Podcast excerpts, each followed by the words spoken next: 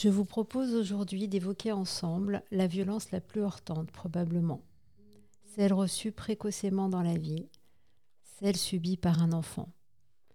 Je suis Séverine Nicolet, je vous accueille dans Jardins intérieurs, une chronique de sacré trauma. Je vous invite à explorer le monde du trauma à travers des témoignages et des parcours de vie éclairants. J'ai à cœur de mettre en lumière comment les ébranlements de la vie sont aussi un puissant espace de transformation. Poussons ensemble la porte de Jardins intérieurs. Avez-vous déjà vécu un événement traumatique, traversé une période difficile et bouleversante dans votre vie? Vous êtes peut-être un professionnel en quête d'information et de compréhension. Face au trauma, et ce qui est insurmontable sur le moment, s'ouvre un chemin de reconstruction et d'épanouissement. Bienvenue dans Sacré Trauma, le podcast qui vous aide à retrouver la force, la guérison et la croissance dans les moments les plus difficiles. des témoignages pour vous inspirer, des interviews et conseils pratiques pour mieux comprendre les étapes de votre parcours, des outils pour vous soutenir. Avec simplicité et profondeur, Sacré Trauma vous offre une nouvelle perspective sur ces événements déterminants de votre vie. Aujourd'hui, j'ai la joie de recevoir Dimitri. Bonjour, bonjour à tous. Bonjour Dimitri et merci beaucoup d'être là. Bah avec plaisir, merci de m'avoir invité en tout cas. Eh ben écoute, c'est euh, plein, de, plein de joie de te recevoir aujourd'hui pour évoquer un sujet sensible mais ô combien important. Donc euh, merci de nous honorer de, déjà de, de, ce partage très personnel. Bah avec plaisir. En tout cas, c'était important pour moi de, de, passer par ce témoignage aussi. Donc dans un jardin, Dimitri, hein, tu sais que j'ai à cœur de parler de jardins intérieurs et de faire cette métaphore avec la nature. On va tout d'abord parler un petit peu de, de ton terreau personnel. Est-ce que tu veux bien nous en dire un petit peu plus? Oui, avec plaisir. Euh, donc moi c'est Dimitri, euh, du coup j'ai 28 ans.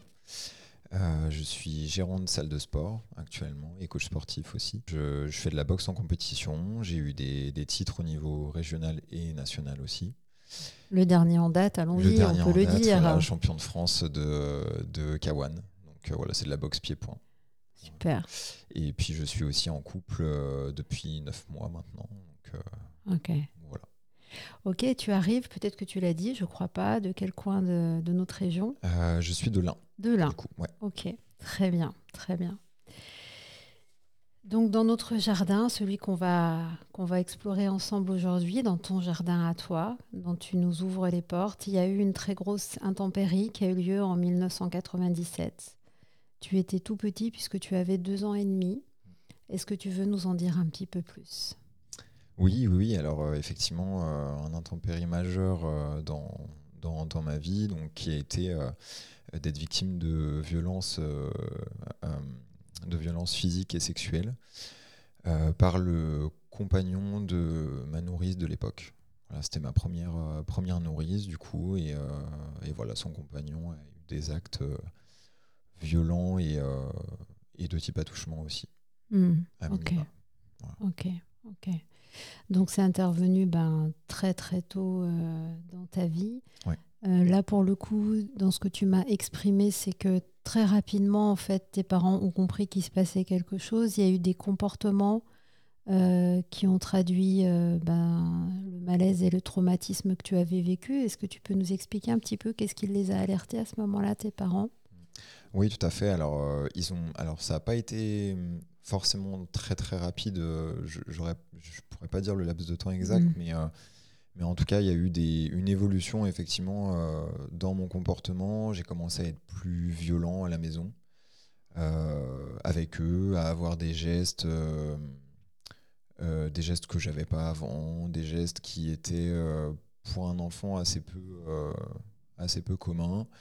J'ai l'exemple de, enfin, ma mère m'a raconté que j'avais lancé une chaise avec une violence qu'elle n'avait jamais vue, quoi, mmh. qu'elle avait mmh. jamais j'avais jamais manifesté en tout cas auparavant et, euh, et voilà ça, fait partie des choses qui ont alerté euh, effectivement ta famille ma famille ouais tout à fait hmm.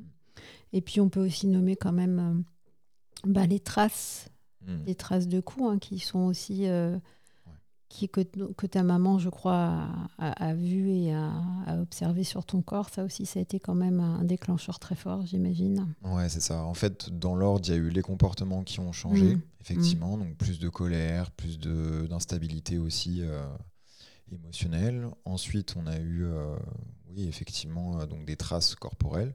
Donc, sur les fesses, sur les genoux, la nuque, voilà, des bleus, des choses comme ça. Mmh. Euh, des, pas des lacérations, mais des marques de voilà, des marques euh, sous forme de stries un petit peu. Hmm. Donc euh, voilà, ça a été le deuxième, le deuxième facteur, on va dire. Et puis le troisième, bah, ça a été des comportements que j'ai eu envers mon frère quand on était dans le bain sous forme d'attouchement. Hmm. Ton frère qui est un petit peu plus âgé, je ouais, crois. qui est un petit peu plus âgé, ouais, qui a deux ans, presque trois de, de plus que moi. Et du coup, là, ça a vraiment, euh, c'est vraiment ça qui a fait le déclic euh, à ma mère qui m'a pris à part euh, et qui m'a dit tu, tu, es elle, elle, avait déjà beaucoup de doutes à ce moment-là. Elle me dit Mais tu sais que tu n'as pas le droit de, de faire ça. Et, et du coup, j'ai répondu à ce moment-là bah, Pourquoi le monsieur, il le fait avec moi alors Ok. Ouais, donc là, c'était posé noir, sur blanc. Il n'y avait plus de, doute, plus de doute possible, en fait. Hein. D'accord. Ok, donc ben, du coup, là, clairement, les choses euh, s'enchaînent, si on peut dire comme ça. Hein. Bien sûr que tu es retiré de, chez euh, cette, euh, cette dame. des démarches sont entreprises au niveau de la justice, auprès de la gendarmerie notamment, et avec un dépôt de plainte. Et puis, rapidement est enclenché aussi un accompagnement psychologique pour toi auprès d'une psychologue. On en reparlera un petit peu plus loin dans notre entretien. Donc toi, tu as à peine trois ans. Euh, à ce moment-là, quand on a préparé l'entretien, tu me disais, voilà, là, la vie continue. Moi, je continue à grandir. Je suis du coup euh, moins connectée à tout ça. Ça reste présent en moi, mais forcément, c'est moins en conscience. Euh, n'empêche que l'événement traumatique, comme on le sait, ben, il demeure en nous au-delà de la conscience à travers souvent nos sensations, notre corps, nos émotions. Donc euh, peut-être qu'on peut évoquer ça et notamment ben, les traces qui, étaient là en fait, hein, qui traduisaient que, tu avais vécu cet épisode traumatique, notamment dans ta sphère émotionnelle. Hein. c'est ce que tu m'as évoqué mhm. en parlant d'un enfant qui se mettait euh, beaucoup, euh, beaucoup en colère. Alors jamais contre les humains. Mhm. C'est ce que tu m'as dit. Par contre, a priori, les objets étaient un peu tes souffres-douleurs, mhm. si on peut le dire comme ça. Ouais.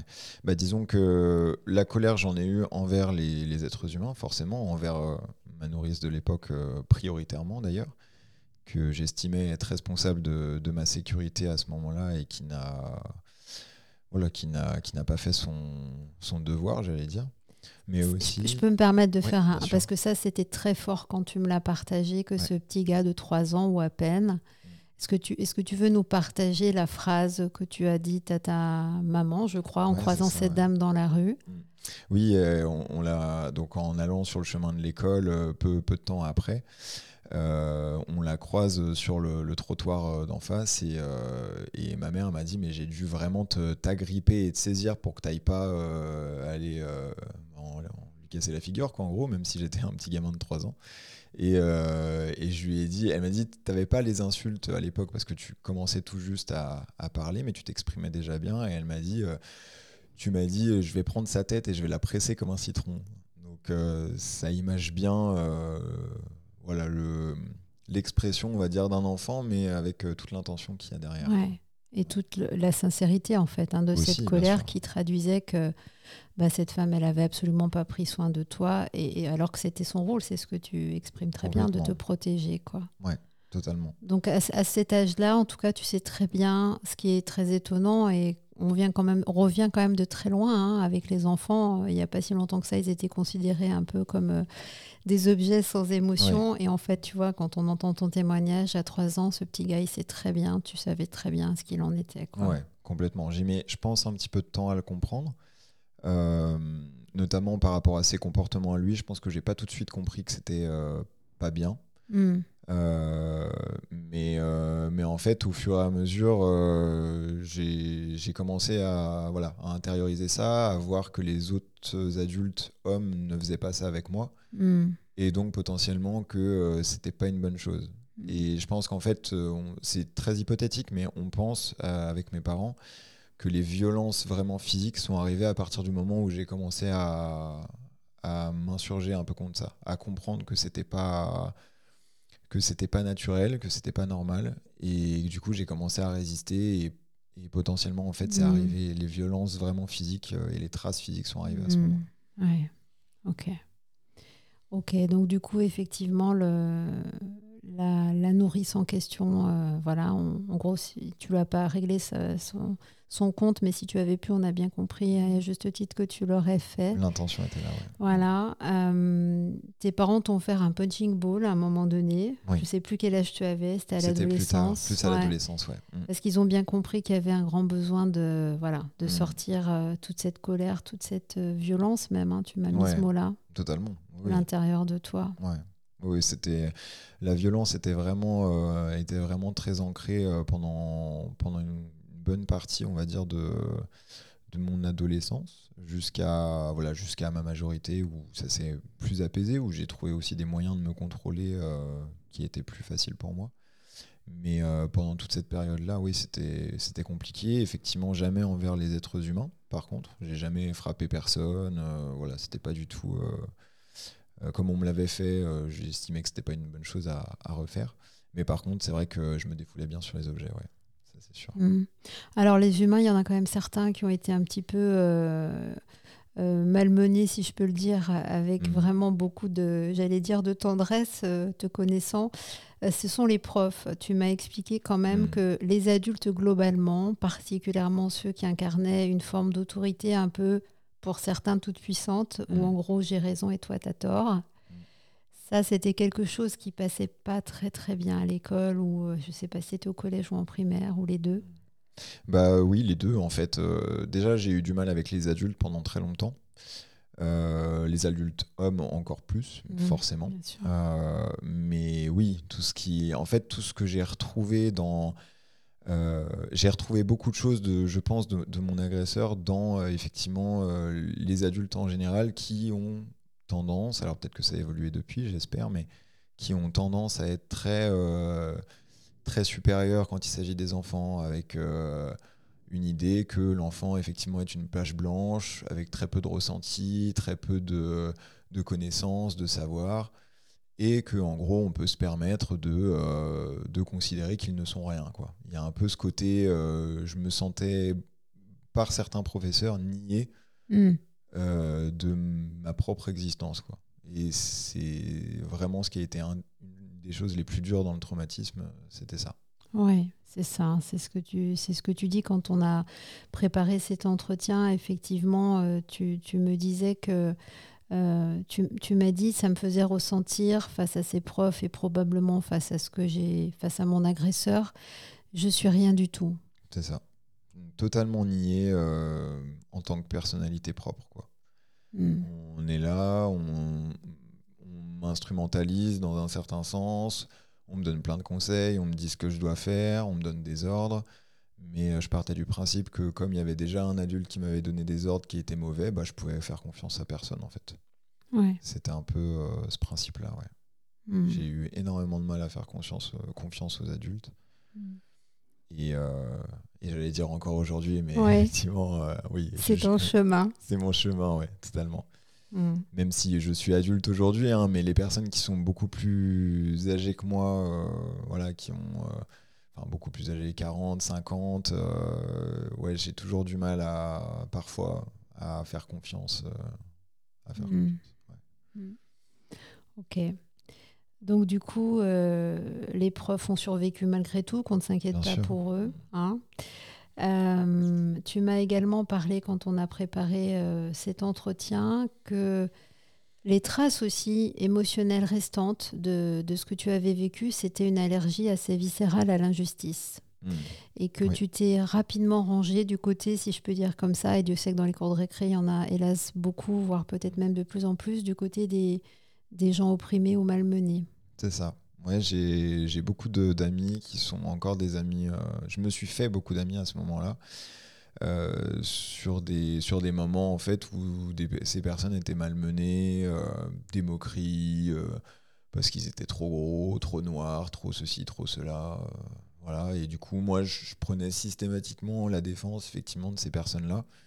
Et je m'en suis fait beaucoup d'amis à ce moment-là. Ouais, tout à fait. Pour certains, c'est encore le cas, et pour d'autres, bon, bah, la vie nous a un peu séparés, mais, mais en tout cas, c'était très présent chez moi, ouais. Beaucoup de colère envers les gens qui oppriment les autres. Hmm. Ensuite viennent aussi euh, les traces qui restent de, ton, de ton vécu, même si là encore une fois tu grandis un petit peu moins en conscience de tout ça, mais c'est aussi dans ton corps que ça s'est vraiment manifesté, ça tu me l'as dit clairement. Est-ce que tu veux nous en dire un petit peu plus sur les traces physiques? Oui, bien sûr. Alors euh, oui, à la suite de... Déjà, très rapidement, à la suite de l'agression, j'ai eu, euh, eu de l'eczéma. Euh, un peu un peu partout. Hein. C'était assez répandu voilà, sur les fesses, sur les bras, les mains, le, visage aussi. J'ai eu une, décoloration de peau aussi, donc une, mèche blanche qui est apparue très peu de temps après, donc je, qui voilà, a toute vraisemblance liée au traumatisme aussi. Et après, euh, des douleurs physiques, forcément aussi, hein, euh, encore aujourd'hui. Alors moins, de plus en plus, parce que je comprends aussi beaucoup de choses et je me fais aider sur beaucoup de domaines, mais euh, des douleurs au niveau du bassin, notamment, enfin voilà, aux endroits où, qui ont été vraiment malmenés. Hmm. Donc des douleurs physiques aussi, ouais. Hmm. Et puis tu m'as parlé aussi du poids. Oui. Donc à l'adolescence, tu as pris pas mal de poids. Ouais, ouais, ouais, je suis monté quasiment aux, trois chiffres. Ouais. Enfin, je suis monté aux trois chiffres. J'y suis pas resté longtemps, mais euh, oui, effectivement, je pense que ça a été euh, euh, une des suites aussi du traumatisme. C'est que voilà, on a, j'ai pris du poids. C'était peut-être une manière de me protéger, de me renforcer aussi. Et puis, je me retrouve bien aussi dans les personnes qui disent que ça permet de se, se, rendre moins attirant aussi. Il y a un côté un peu. Euh, je veux pas trop qu'on je veux pas trop qu'on me reprenne pour cible en fait. Euh, il y a un peu ce il y a un peu ce côté là je pense. Une protection. Ouais, une protection. Alors du fait du poids donc on est plus plus volumineux on va dire et du coup les gens vont moins venir m'embêter on va hmm. dire euh, physiquement en tout cas. Ouais. Euh, et, de l'autre côté, bah, je suis moins, euh, moins désirable, entre guillemets. Il y a un côté un peu comme ça aussi. Hmm. Et du coup, le, le, rapport à ton corps, comment il était à ce moment-là? C'était pas ouais c'était pas c'était pas la folie euh. donc là tu es au collège c'est ça hein, je crois? enfin on va dire entre 12 et voilà 12 14 ans quelque chose comme ça bah je pense que de toute façon sur la période collège c'est vrai que c'est pas évident pour beaucoup de beaucoup d'ados encore plus beaucoup d'ados qui sont en surpoids mais euh, oui, il y, a une phase un peu de dégoût euh, qui, qui, est apparue un petit peu à ce moment-là. Et je pense que à ce moment-là, j'ai pensé que c'était à cause du poids, et il y avait beaucoup de ça, je pense, mais il y avait aussi une partie, euh, comment dire, du dégoût qu'on peut avoir quand on, quand on est sali par quelque chose ou par quelqu'un. Hmm. Je pense que c'est un mix des deux, ouais la trace de, de effectivement de, de, de l'abus, de la violence que tu avais subi enfant. Ouais, totalement. C'est vraiment et encore aujourd'hui, je, je, le vois vraiment comme euh, une souillure, quoi. Quelque chose qui, mm. euh, qui tâche euh, vraiment l'âme dans son en profondeur, quoi. Mm. C'est vraiment, c'est vraiment comme ça que je le, je le, sens. Alors de moins en moins avec les années, heureusement, mais mais il y a vraiment ce côté-là, ouais, taché. Mm. D'accord. Donc, dans, cette période d'adolescence, qui globalement n'est pas une période très facile pour la plupart des personnes, toi, tu es un adolescent qui se méfie particulièrement des adultes, très particulièrement. Et comment tu, vis ta vie d'ado? Comment ça se passe avec les autres jeunes? Est-ce que tu arrives quand même à avoir des liens euh, de confiance? Enfin, comment ça se passe avec les gens de ton âge pour le coup? Eh ben c'est mitigé. Il y a une partie où tout va bien parce que j'ai quand même un cercle d'amis à ce moment-là qui est euh, très présent, qui est un peu, euh, un peu mis à l'écart comme moi. Donc du coup, on arrive euh, bien à s'entendre, à discuter, à se retrouver sur plein de choses. Donc heureusement, j'ai eu ce, socle d'amis qui, qui était présent. Donc ça, c'était top. Et après, bah, forcément, il y a l'autre côté où, bah, comme j'étais en surpoids, que j'avais une mèche blanche, que voilà, bon, bah, j'ai aussi essuyé pas mal de, moqueries. mais c'était toujours des moqueries en, arrière-fond, personne venait jamais me chercher en face. et du coup, du coup, je vivais bien avec, en fait. Globalement, c'était pas facile tous les jours forcément, mais je pense l'avoir mieux vécu que d'autres qui se sont fait harceler à ce moment-là. Hmm. Et cette violence qui est à l'intérieur de toi, puisque tu dis que c'est quand même quelque chose qui t'a accompagné, tu m'as même dit euh, quelque chose d'assez intéressant. Hein.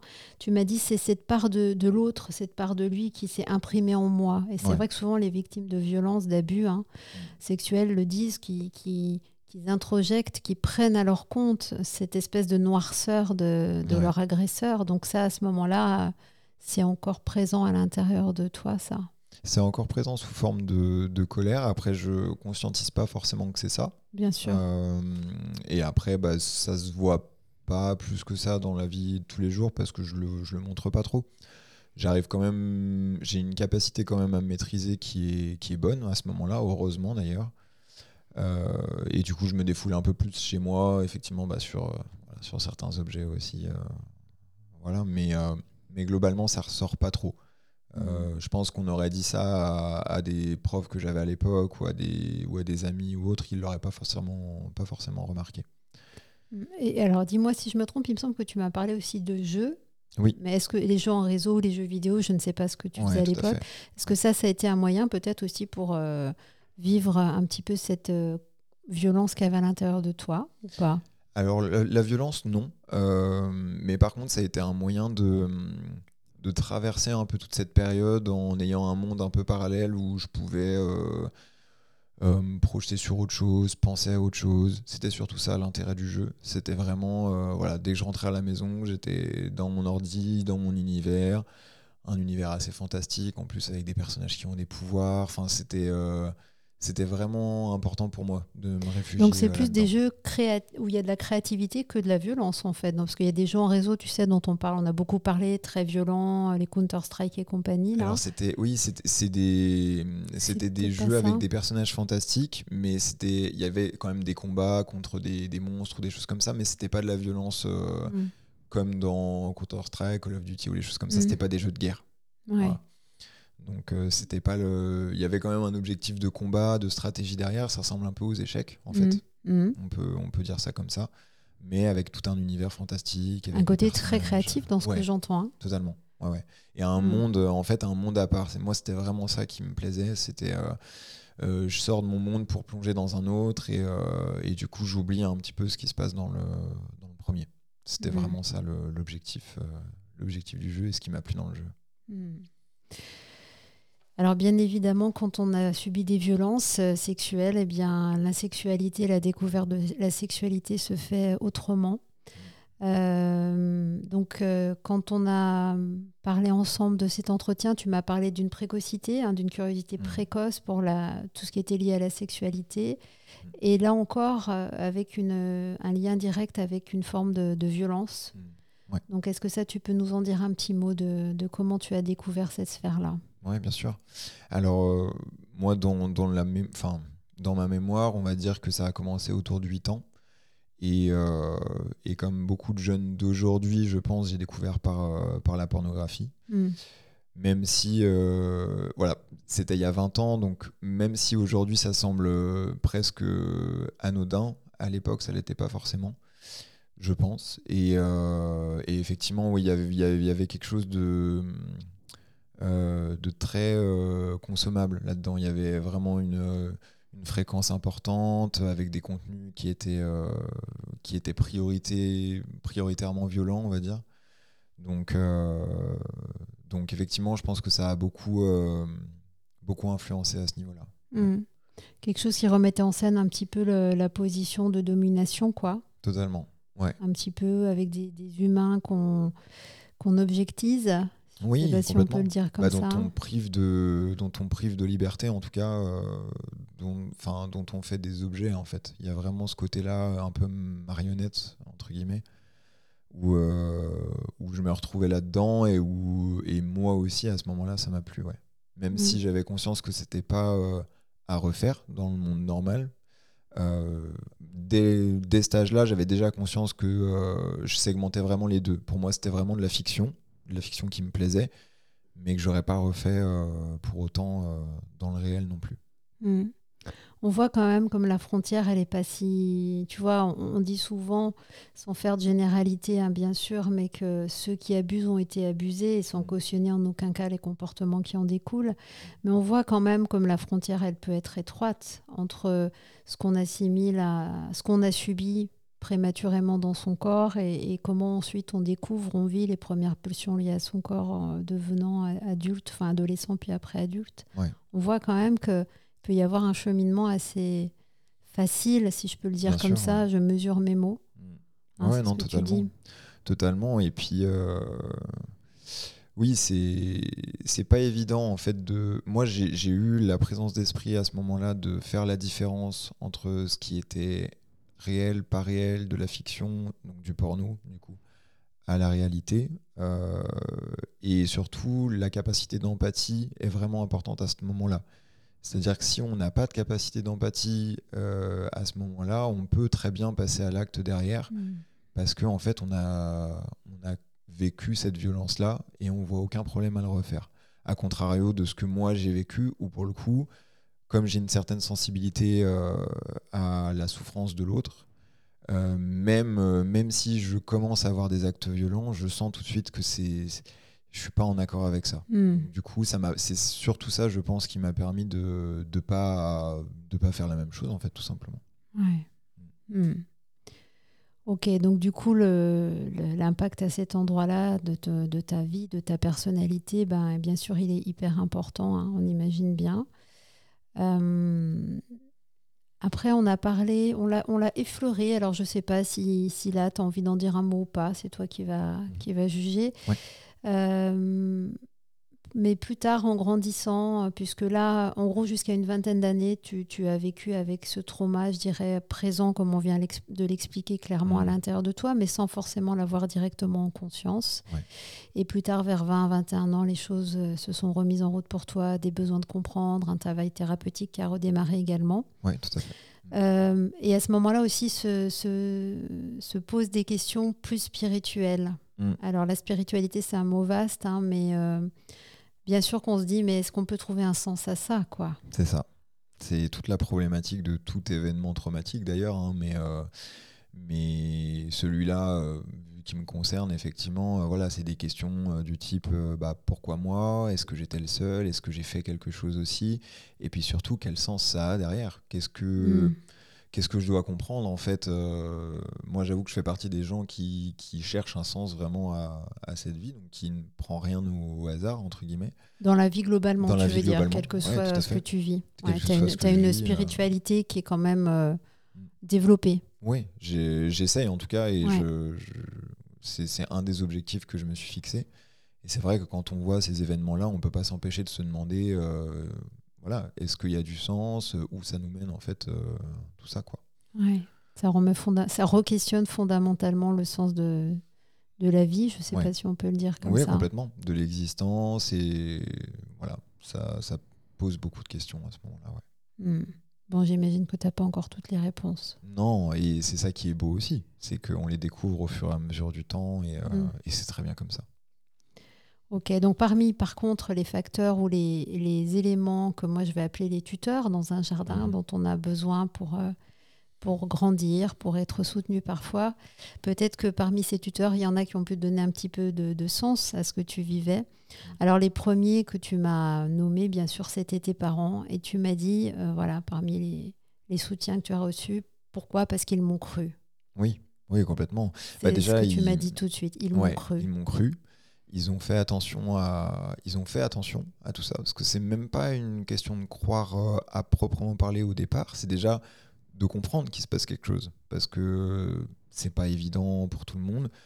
Euh, voilà quand on a une vie bien chargée avec deux enfants avec un travail faut faut quand même être très attentif pour repérer les changements et surtout pour les attribuer à un problème en particulier. Mmh. Donc, euh, donc euh, voilà, je remercie mes parents pour avoir eu cette intelligence de réfléchir, de se dire non, mais il est, pas comme d'habitude, c'est pas normal, il faut, il faut creuser, il faut trouver. Et effectivement, une fois que le constat a été fait, bah, de m'avoir cru et, et surtout d'avoir fait le nécessaire, parce que ça n'a pas été facile, d'avoir fait le nécessaire pour que une plainte soit déposée, pour que je sois vraiment reconnu en tant que victime à ce moment-là. Même si ça n'a pas donné suite malheureusement derrière. Hmm. En tout cas, on sent à quel point c'est important de, bah, que tu aies pu être vu, reconnu, entendu dans ce que tu vivais. Et puis ça s'est continué grâce à eux toujours hein, chez cette psychologue que tu as consulté, enfin que tu as mm. consulté, chez qui on t'a emmené à l'époque. Et quand on en a parlé, tu m'as tu m'as dit, je, enfin, en tout cas, tu m'as évoqué des sensations agréables qui te restaient de ça, sans forcément euh, avoir des contenus très précis, mais totalement. Bah, c'est oui, c'est alors que j'ai pas forcément beaucoup de souvenirs de cette période-là, euh, mais je me souviens effectivement du, du trajet en voiture, de, de, sortir, du temps qu'il faisait, de, des marrons au sol, euh, parce que c'était à Lyon, donc euh, il y avait beaucoup de marronniers à ce moment-là, et du coup le, le toucher aussi des, des, marrons, et puis le trajet pour aller jusqu'au cabinet aussi de la, la psychologue, et puis son agencement, de cabinet aussi. Enfin voilà, c'est des, beaucoup de détails qui m'ont beaucoup marqué, alors que je me souviens pas de grand chose de cette période-là. Il te reste des, des, images et des sensations ouais. plutôt agréables en l'occurrence. Plutôt agréables, ouais, pour le coup. Ouais, ouais, tout à fait. Ok, et puis bah, les tuteurs aussi, euh, pour toi, ça a pris la forme d'un sport euh, qui s'appelle la boxe française. Mhm, Donc on en a un tout petit peu parlé euh, au tout début de notre échange. Mhm. Donc tu as vraiment, tu l'as pratiqué vraiment très régulièrement à partir de 18 ans, quelque chose comme ça, je crois. C'est ça, ouais, à peu près, à peu près 18 ans, ouais. Mm. Et tu m'as dit, en parlant de la boxe, en tout cas pour toi, hein, bien mm. sûr, ça, ça m'a tout apporté, ça apporte tout. Ouais, c'est alors déjà euh, basiquement sur le côté physique, euh, sur le côté euh, capacité physique effectivement, mais surtout sur d'un point de vue mental, c'était c'était vraiment le sport qui me fallait à ce moment-là et je et je pense encore aujourd'hui parce que parce que mentalement en fait on se retrouve face à quelqu'un qui a pour objectif de, de venir nous toucher, de venir nous impacter. nous, on a cette capacité-là aussi. Et en fait, ce qui change tout. Hein. Ce qui change tout, exactement. Ce qui change tout, et c'est ce que je dis euh, pour schématiser, même si je pense pas à ça à chaque fois que je boxe, mais euh, il y, a, y, a, un côté, je refais un peu l'histoire euh, à chaque fois que je vais en championnat, à chaque fois que je monte sur le ring. parce que que je gagne ou que je gagne pas, je finis debout et, et je me défends. Et c'est surtout ça qui change par rapport à ce que j'ai vécu, c'est que bah, aujourd'hui, euh, j'ai plus de deux ans et demi, j'ai 28 ans, je fais 80 kilos et que, et que pour venir me chercher, il va falloir euh, y laisser deux, trois plumes. quoi. Mmh, c'est ça, c'est ça. C'est très touchant, je suis très émue en t'écoutant parce qu'on sent effectivement, euh, j'allais dire, toutes les parts de toi qui montent sur le ring en même temps, en fait, hein, quand tu pars euh, combattre. Et c'est vraiment ce qui se passe. Les, enfin, les personnes qui. Bon, elles sont pas au courant, mais euh, les personnes qui m'accompagnent, euh, elles me disent souvent Mais t'es es dans un autre monde. Enfin, t'es dans un autre monde avant d'y aller, et quand t'es dessus, c'est encore pire. On, vraiment, on te reconnaît pas, quoi. Hmm. Et oui, je pense que j'ai besoin de, de ça aujourd'hui, pas pour l'aspect, euh, encore une fois, violence euh, envers quelqu'un d'autre, mais euh, vraiment pour cet aspect, voilà, je montre que je suis là, que je peux combattre, et que, et que plus personne pourra venir me toucher sans, voilà, sans, sans être lésé en retour. Ouais, c'est ça. C'est en gros, c'est plus jamais ça, quoi. Plus jamais. Ouais, c'est ça. Ok. Donc du coup, effectivement, le, bah, ce, sport, il a quand même participé euh, lourdement, j'allais dire, ou en tout cas euh, de manière importante à une forme de reconstruction. Je ne sais pas si c'est le bon mot d'ailleurs. Totalement, si, si, c'est totalement ça. Euh, et, et, à, chaque fois, à chaque fois que je monte sur le ring, il se passe une nouvelle chose. Je comprends aussi plus de choses. J'ancre un peu plus mes ressentis à chaque fois. Et, et ça m'accompagne, ouais, mmh. complètement. On, comprend à quel point ça peut être thérapeutique le sport hein, quand on t'entend. Vraiment à quel point ça peut permettre de. Est-ce qu'on peut dire réparer? Je ne sais pas si c'est un mot juste certain. Je pense que si, euh, réparer dans le sens où, euh, euh, comme je disais, je revis, je change la situation à chaque fois. Mm. Je, je, remanie le passé en quelque mm. sorte. Je, mm. et, ça, je pense que c'est important Je pense que c'est important et dans les effets que ça produit derrière, c'est immensément important. et puis une grande reconnaissance de par euh, les performances et les titres que tu as obtenus aussi. Hein. une grande légitimité. Alors je sais que c'est pas le mot euh, que tu préfères. Bah, c'est l'axe de travail. Euh, qu'en est-il de cette légitimité? Tu m'as dit je reste encore illégitime. Ouais. Je me sens encore illégitime aujourd'hui. Oui, oui, tout à fait. Bah, c'est, pour ça que je disais le travail ne s'arrête. Enfin ne s'arrête jamais dans le sens il est, il est toujours euh, perpétuel. Je découvre d'autres choses euh, au fur et à mesure. Et là, la dernière chose en date qui est toujours un peu présente, c'est vraiment ce côté, effectivement, avoir du mal à accepter que j'ai gagné, à accepter que c'est légitime, à accepter que euh, je fais ce qu'il faut, que j'ai les compétences, que je, je mérite de, de, gagner. Et c'est une problématique que je retrouve dans ma vie de tous les jours aussi. Euh, quand je gagne trop d'argent, euh, il y a un petit signal d'alerte qui me dit non, mais il faut pas que tu vives trop bien, faut pas que tu gagnes trop bien ta vie, il faut pas que tu existes trop. En fait, il y a un côté un peu euh, comme ça. On pourrait mettre le mot culpabilité là ou Ouais, totalement. Ouais, totalement. C'est quand je vis trop bien, en fait, je culpabilise de je culpabilise de ça. Et ça, tu le mets en lien avec ton, ton épisode, enfin ton parcours, je dirais l'épisode traumatique que tu as vécu très tôt dans ta vie ou pas? Ouais. Oui, pour moi, c'est directement lié. C'est directement lié pour la simple et bonne raison que, comme je disais tout à l'heure, on m'a nié mon humanité à ce moment-là. Et, euh, et en fait, j'ai beaucoup de mal à la réaffirmer. C'est quand, quand je prends le chemin de la réaffirmer, c'est il y a toujours une petite voix dans ma tête qui me dit que non, mais sois pas, sois pas trop mm. présent, sois pas trop ceci, trop cela. Il y a aussi une difficulté de, de se montrer aussi, mine de rien. Quand on gagne, il y a des gens qui vont venir nous voir, qui vont venir nous féliciter. Et c'est un double danger. Le premier, c'est Ah, je, suis vu, donc je suis potentiellement une cible, toujours aussi. Il y a toujours ce côté-là qui est en arrière-fond. Et puis euh, la deuxième chose, c'est euh, Non, mais je le mérite pas en fait. Donc laissez-moi tranquille, me dites pas quelque chose que je veux pas entendre. Euh, et en l'occurrence, bah, que j'ai gagné et que je l'ai mérité. Mmh. Quoi. Donc on voit en fait à quel point tout ça c'est pas binaire, enfin c'est pas binaire, c'est pas euh, mm.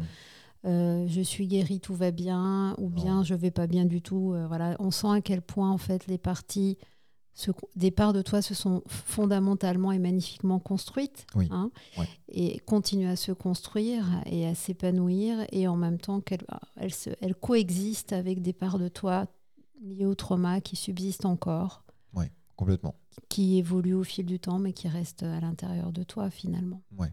ouais, ouais. Donc euh, aujourd'hui, puisqu'on arrive au terme de notre échange, dans notre jardin, on va y laisser des petites graines, mhm. si tu veux bien. Alors qu'est-ce que tu as envie de... Quelles graines, quelles semences tu aimerais... Euh, alors avant d'arriver au mot de la fin, hein, mhm. puisque je te laisserai le mot de la fin, c'est mon habitude. Mais en tout cas, dans ce que ça t'a apporté, si je peux le dire comme ça, tu m'as dit, voilà, sans cet épisode-là, sans ce début de vie-là, j'aurais pas eu l'indépendance que j'ai aujourd'hui, probablement. Oui, probablement, ouais. C'est-à-dire que, hum, oui, c'est ce que je disais, c'est un événement traumatique, mais qui apporte tout un tas de choses, des mauvaises, mais aussi des bonnes, euh, dans le sens où, bah voilà, j'ai dû, hum, vu que j'ai pas fait confiance aux adultes, du coup, j'ai dû me débrouiller tout seul. Et ça a été un inconvénient parfois parce que j'avais du mal à demander de l'aide, mais par contre un sacré avantage parce que j'étais autonome, j'étais indépendant, j'avais pas besoin de, de, qui que ce soit pour me dire où aller, comment faire, quoi faire. Euh, une intuition et un instinct qui m'a toujours guidé et qui m'a toujours euh, réussi. Tu t'es beaucoup plus appuyé sur toi, peut-être, que d'autres? Complètement. Complètement. Même si encore une fois, euh, j'avais un cadre familial qui m'encourageait énormément dans ce que je faisais. Donc c'était plus facile pour moi aussi peut-être de suivre ma voie. Mais en tout cas, euh, j'ai jamais ou très peu demandé conseil à quelqu'un. Ouais. Ouais, c'est assez précieux. Hein. Et c'est très précieux pour savoir où on veut aller exactement. Hmm. Ouais. Donc on peut dire que tu es très relié à ta petite voix, quoi. Ouais, totalement. Exactement. Ok. Et puis aussi, tu as développé des capacités relationnelles qui sont au cœur de, bah, de ton métier, de tes métiers aujourd'hui. Ça aussi, tu, tu, le mets en lien avec ce que tu as vécu? Bah, alors peut-être que ça aurait été le cas de toute façon, mais en tout cas je le mets en lien effectivement parce que euh, je pense que euh, ça a développé chez moi une, euh, une capacité d'empathie, une capacité, une volonté aussi de s'exprimer. Bon, j'ai été écouté par mes parents, donc ça a beaucoup facilité les choses. Mais en tout cas, de verbaliser, de m'exprimer. Et ce qui m'aide énormément dans toutes les sphères de ma vie quotidienne aujourd'hui. avec, avec ma famille, avec ma copine aussi, dans mon couple. C'est très important aussi. Euh, et puis dans mon travail, dans ton job, forcément. Bien sûr. Totalement. D'être à l'écoute des autres, de comprendre ce qu'ils ressentent. De, euh, voilà, et c'est quelque chose qui me mm. manque beaucoup, euh, je pense, aujourd'hui. En tout cas, c'est le retour qu'on me fait souvent. Surtout dans le métier du sport où mm. effectivement ça peut être un peu dichotomique entre quelquefois ce que je ressens et ce que je vis dans mon corps. Donc toi tu as vraiment parfaitement allié les deux. C'est vraiment mm. effectivement un beau cadeau pour tes clients. Oui. Et puis, tu avais aussi à cœur de dire que, hum, que aujourd'hui, tu as su développer, et ça aussi tu le mets en lien avec ton vécu, une sexualité vraiment lumineuse. C'est le mot que tu as employé. Ouais, totalement. Totalement, parce que du coup, euh, la capacité de s'exprimer, d'être en empathie avec l'autre euh, dans la sexualité, c'est quelque chose de majeur. Euh, c'est ce qui fait qu'on n'outrepasse jamais le consentement. C'est pour ça aussi que j'ai pas évolué dans une phase un peu sombre. Euh, et puis, euh, bah voilà, se mettre d'accord, se comprendre, euh, savoir ce qu'on veut, ce qu'on veut pas. c'est tout un tas d'ingrédients qui sont pour moi indispensables effectivement à, au bon déroulement en fait d'une sexualité qui où tout roule pour tout le monde en fait. Mmh. Quelque chose de nourrissant quoi pour les deux, les deux partenaires. Ouais.